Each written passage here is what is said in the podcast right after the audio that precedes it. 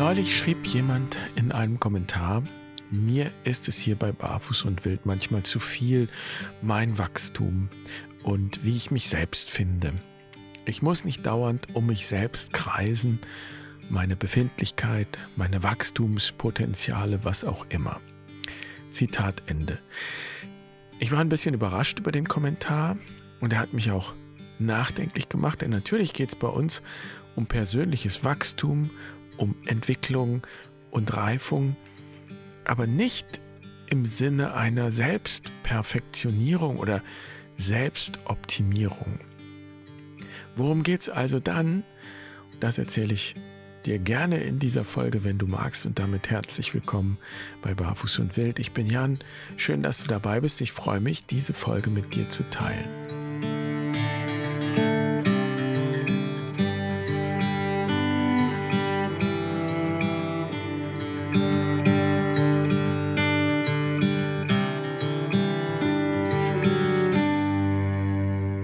Wenn ich zum Beispiel bei Facebook mal so durch die Beiträge gehe, die mir da angezeigt werden, dann kommt eigentlich regelmäßig irgendein Beitrag, der mich ziemlich laut dazu auffordert, mehr aus meinem Leben herauszuholen. Einmal habe ich in einem Online-Video fünf Minuten lang ein paar Jungs dabei zugeschaut, wie sie in Sportwagen über einen Highway brettern und das waren zwar Deutsche, aber das Video ist definitiv in den USA entstanden. Und dann sitzen diese Jungs da am Pool und schlürfen Cocktails und schauen mich an und sagen, du kannst das auch erreichen, du kannst das auch schaffen. Und was eigentlich genau ich tun muss, um dann auch da so am Pool liegen zu können, das habe ich mir gar nicht mehr durchgelesen. Aber meistens geht es ja um irgendeine Art, wie man schnell Geld verdient oder sowas. Und ich nenne solche Videos Rattenfänger-Videos. Zum Beispiel, wie du in fünf Wochen sechsstellige Umsätze machst. Versprochen. Oder wie du deine Umsätze verdoppelst und die Freude verdreifachst. Das ist vielleicht jetzt ein bisschen überzogen, aber letztlich ist es alles Frucht einer Kultur, in der es nie genug ist. Und überall stehen diese Schilder am Straßenrand dir fehlt noch was Außergewöhnliches im Leben. Du musst deine wirklich wahre Berufung finden. Du musst deine Leidenschaft leidenschaftlicher leben. Und da gibt es dann zahllose Ratgeber und Life-Coaches, die mir versprechen, mehr rauszuholen aus meinem Leben, indem ich das Unterbewusstsein besser nutze oder das Universum nötige, oder mehr schlafe und trotzdem alles schaffe und so weiter. Und vor diesem Hintergrund kann ich die Kritik am ständigen Reden vom Wachstum gut verstehen. Denn wir verstehen das Wort Wachstum aus unserer Kultur heraus natürlich zuerst immer kapitalistisch. Ohne Wachstum kein Wohlstand, also kein Glück. Ohne Wachstum nicht genug Arbeit also kein Sinn.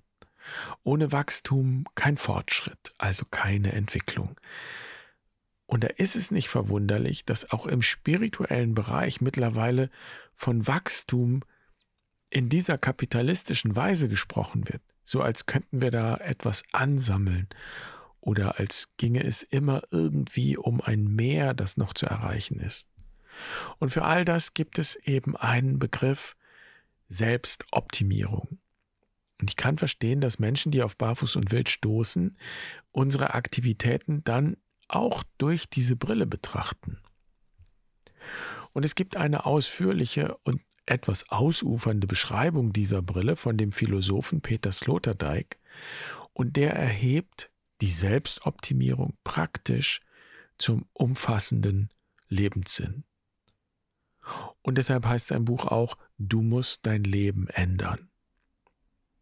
Für Sloterdijk sind wir alle Übende im Sinne der Selbstperfektionierung. Also der Mensch als Asket und die Welt als asketisches Trainingslager.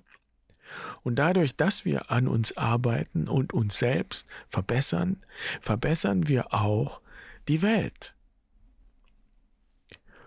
Und das klingt alles ganz wunderbar, aber wenn ich einen Schritt zurücktrete, dann klingt das eigentlich so ähnlich wie diese kapitalistische Erzählung davon, dass die Reichen immer reicher werden müssen, damit auch die Armen was abbekommen. Und auf jeden Fall liegt in diesem Denken eine Spiritualität, die ich die nackenstarre Spiritualität nennen möchte, weil wir die ganze Zeit nach oben schauen. Einmal um das Ziel in den Blick zu nehmen, und es geht in dieser Welt sich letztlich immer nur nach oben. Und natürlich auch, um die zu bewundern, die vermeintlich schon geschafft haben, was ich noch nicht geschafft habe, die eben oben sind, die Elite. Sloterdijk nennt diese Haltung vertikale Spannung.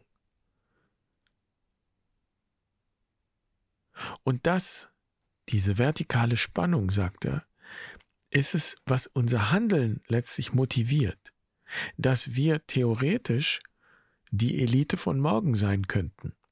Und dieses Ziel gilt es hartnäckig zu verfolgen. Nun gibt es eine Geschichte im Lukasevangelium, an die ich denken muss, wenn ich das höre.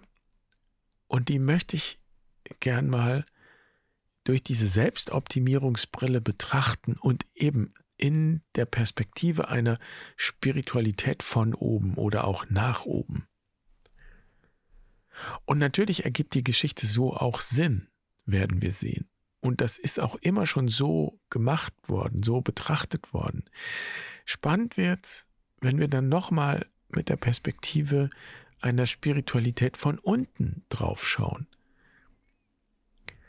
Also praktisch, da kommt Jesus an den See Genezareth und es folgt ihm eine große Menschenmenge. Das ist die Situation. Die Menschen wollen ihn reden hören. Jesus leiht sich von Petrus ein Boot. Petrus ist bekanntlich Fischer. Und Jesus fährt ein Stück vom Ufer weg und verwendet das Boot als Kanzel und spricht zu der Menschenmenge, die sich da versammelt hat. Und anschließend fordert er Petrus auf, zum Fischen rauszufahren. Denn das ist ja sein Job. Und Petrus sagt, sie hätten sich die ganze Nacht abgemüht, aber keinen einzigen Fisch gefangen. Und Petrus und seine Leute probieren es trotzdem. Und sie fahren raus auf den See und plötzlich sind die Netze so voll, dass sie zu reißen drohen und dass sie Hilfe brauchen, sie überhaupt ins Boot zu ziehen. Und das Boot ist so voll, dass es fast sinkt. Also, durch die Brille der Selbstoptimierung ist Jesus hier quasi der Superstar unter den Life Coaches. Und wenn du es so machst, wie er es sagt, dann werden deine Netze so voll, dass du gar nicht mehr hinterherkommst.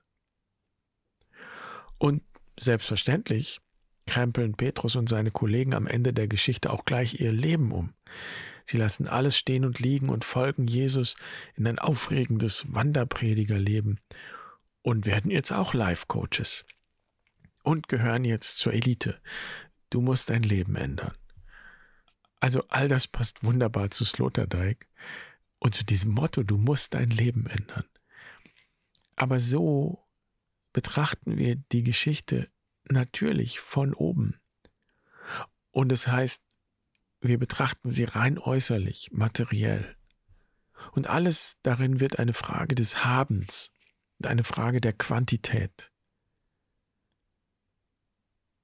Und so äußerlich betrachtet, ja, wirkt Jesus da ein seltsames Fischwunder. Und wir begnügen uns damit, die große Zahl der Fische zu bestaunen.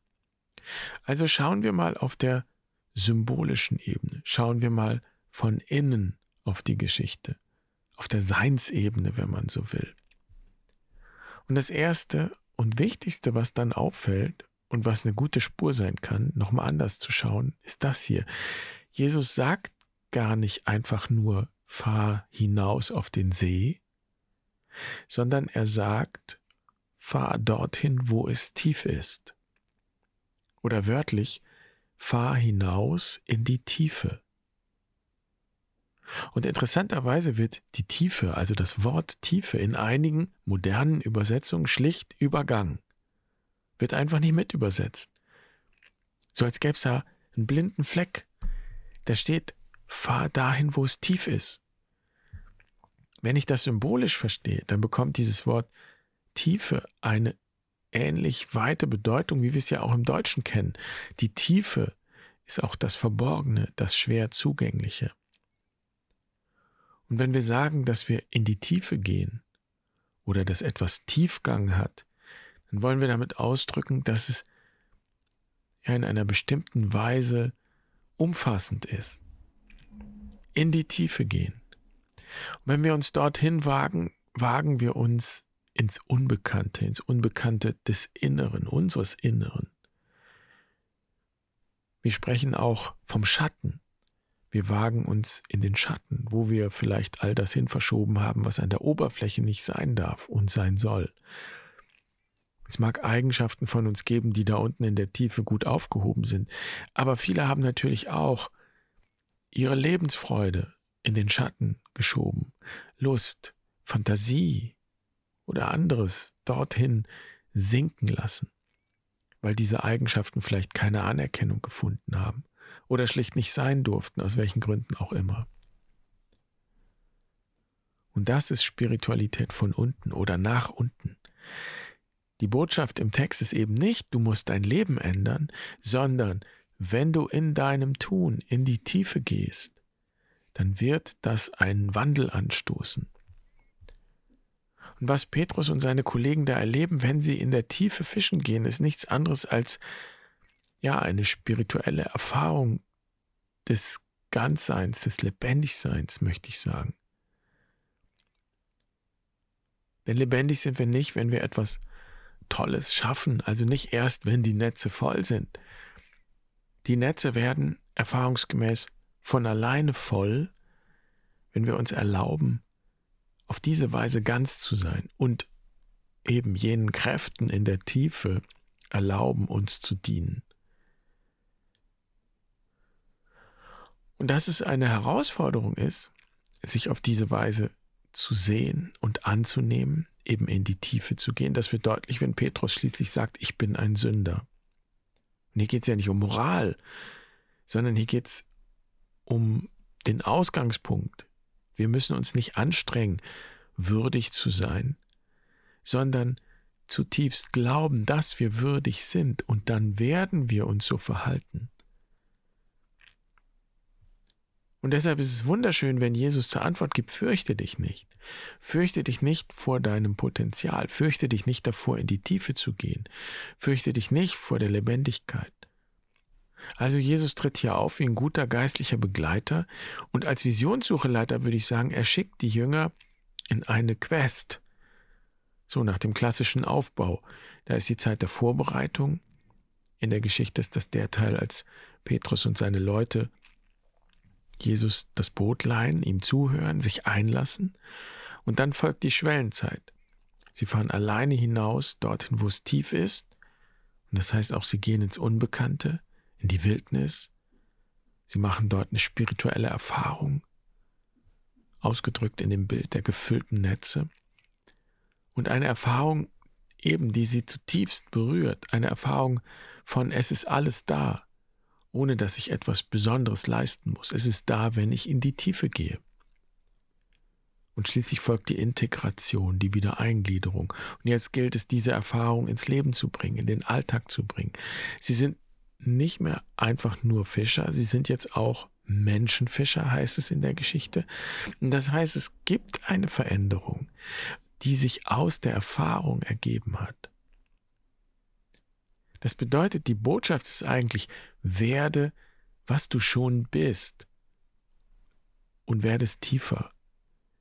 Und werde, was du schon bist, so sagt es Gregor vom Sinai, einer der Väter aus der ostkirchlichen Tradition, wo diese Spiritualität von unten, ich will nicht sagen besser bewahrt worden ist, aber vielleicht so, sie hat eine größere Selbstverständlichkeit. Es geht nicht darum, irgendwas zu leisten, zu schaffen, irgendwie besonders zu sein. Es geht darum, das zu werden, was du schon bist und es ganz zu werden. Also nicht, du musst dein Leben ändern, sondern werde, was du schon bist. Das ist das Motto dieser Spiritualität von unten, wenn man so will. Und diese Spiritualität von unten kennt keine Rattenfänger, die uns was vorgaukeln, was wir höchstwahrscheinlich nie erreichen, sondern es braucht eher Älteste und weise Lehrerinnen und Lehrer, Hebammen eigentlich, die uns den Weg weisen zu unserem wahren Selbst, den Weg dahin weisen, wie wir das zur Welt bringen können, was in uns wächst. Und diese Lehrerinnen und Lehrer erkennen wir daran, dass sie uns nicht zeigen, was wir sehen sollen, sonst wären sie Rattenfänger. Sie zeigen uns nicht, was wir sehen sollen, heißt auch, was wir genau tun sollen. So wirst du das und das erreichen, sondern diese Lehrerinnen und Lehrer zeigen uns, wie wir sehen können und wo es sich lohnt hinzuschauen.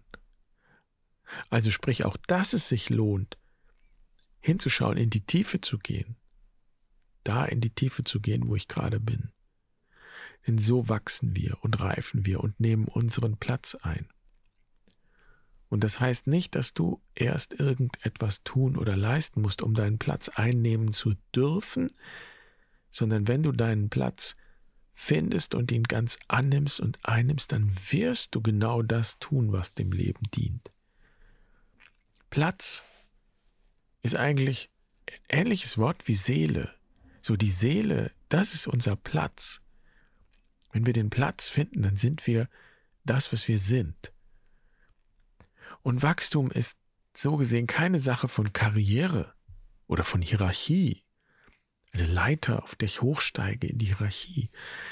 Der Himmel ist nicht verschlossen. Der Himmel ist offen. Du musst nichts Besonderes leisten, um eingelassen zu werden. Das ist die Botschaft Jesu gewesen. Das Reich Gottes, sagt Jesus, ist ja schon da. Ist alles schon erledigt. Es ist wie ein großer Kreis, in dem alle sitzen, ohne Hierarchie, ohne Elite, alle gleich weit entfernt von der Mitte. Und du bist würdig, in diesem Kreis Platz zu nehmen. Du bist eingeladen. Das Einzige, was du tun kannst, ist dir selbst erlauben, dich in den Kreis zu setzen. Und das bedeutet möglicherweise aktiv auszusteigen aus irgendeiner Vorstellung vom Bessersein oder Besserwerden hin zum Selbstsein und Selbstwerden. Also nicht Selbstoptimierung, sondern Selbstwerdung. Und weg vom Müssen und Sollen zum Können und Wollen. Und meinetwegen können wir das eine Übung nennen. Es ist vielleicht die schwerste Übung, wenn man so will.